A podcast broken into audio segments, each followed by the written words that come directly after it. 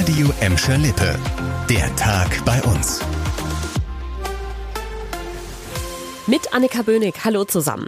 Für tausende Schüler in Gladbeck, Bottrop und Gelsenkirchen war heute einer der schönsten Tage des Jahres, während die Eltern wahrscheinlich eher mit gemischten Gefühlen auf die nächsten Wochen blicken.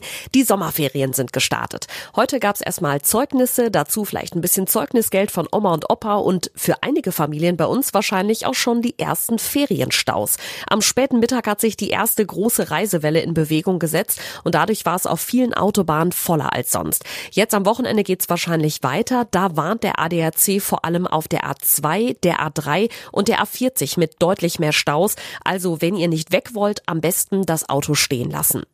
Er ist sowieso meist zu Fuß unterwegs und zwar auf den höchsten Gipfeln der Welt. Bergsteigerlegende Reinhold Messner war heute in Bottrop zu Besuch. Da hat er mit Schülern, die einen Naturschutzwettbewerb gewonnen hatten, die Halde am Tetraeder bestiegen. Statt Mount Everest mit 8800 Metern, heute also 120 Meter an der Bottropper Beckstraße. Da ist Reinhold Messner natürlich überhaupt nicht ins Schwitzen gekommen. Ja, das ist ein kleiner Spaziergang. Ich meine, die Bottropper haben damit die Möglichkeit, einen kleinen Bergspaziergang zu machen und ihre Landschaft, ihre, ihre, ihre Heimat, das ist ihre Heimat, zu bewundern, würde ich nicht gern sagen, weil es ist eben schwieriger, hier den Ausblick zu genießen, als von einem Dolomitengipfel. Ja, natürlich. Mit den Gipfeln der Dolomiten können die Bottropper Halden nicht mithalten, aber da muss sich die Bergsteigerlegende halt mal ein bisschen anpassen. Ganz rauf bis zur Tetraederspitze hat das auch nicht geschafft. Stattdessen gab es ein Picknick mit den Schülern auf der Haldenplattform. Naja, vielleicht will Reinhold Messner ja wiederkommen, wenn er die Halden in Bottrop durch Schnee und Eis erklimmen kann. In Gelsenkirchen gab es heute Nacht einen Mini-Krimi in der Commerzbank am Neumarkt. Da sind gegen kurz vor zwei zwei Einbrecher eingestiegen und wollten die Schließfächer plündern. Sicherheitsleute der Bank haben das aber mitbekommen und sofort die Vernebelungsanlage ausgelöst. Das hat die Einbrecher dann offenbar aufgehalten. Sie sind ohne Beute geflüchtet.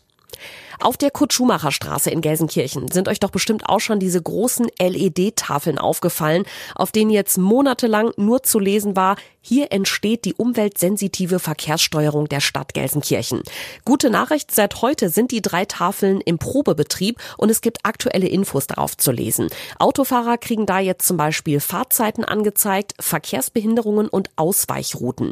Was diese neue Verkehrssteuerung bringen soll, hat uns Matthias Schneider von der Stadt Gelsenkirchen erklärt. Auf der einen Seite wollen wir natürlich die stark befahrenen Streckenabschnitte entlasten, den Menschen mitteilen, dass es alternative Wege gibt. Und äh, wir haben auch eine Tafel, die die auf die Felddienstarena Park-and-Ride-Anlage hinweist. Da wird den Menschen die Möglichkeit gegeben, auf den ÖPNV umzusteigen, was ja tatsächlich im Sinne der Verkehrswende ein vorrangiges Ziel ist.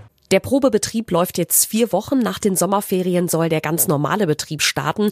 Aufgebaut wurden die LED-Tafeln an der Kutschumacher Straße schon Ende letzten Jahres. In die neue Verkehrssteuerung hat die Stadt Gelsenkirchen insgesamt 1,8 Millionen Euro gesteckt. Das war der Tag bei uns im Radio und als Podcast. Aktuelle Nachrichten aus Gladbeck, Bottrop und Gelsenkirchen findet ihr jederzeit auf radio und in unserer App.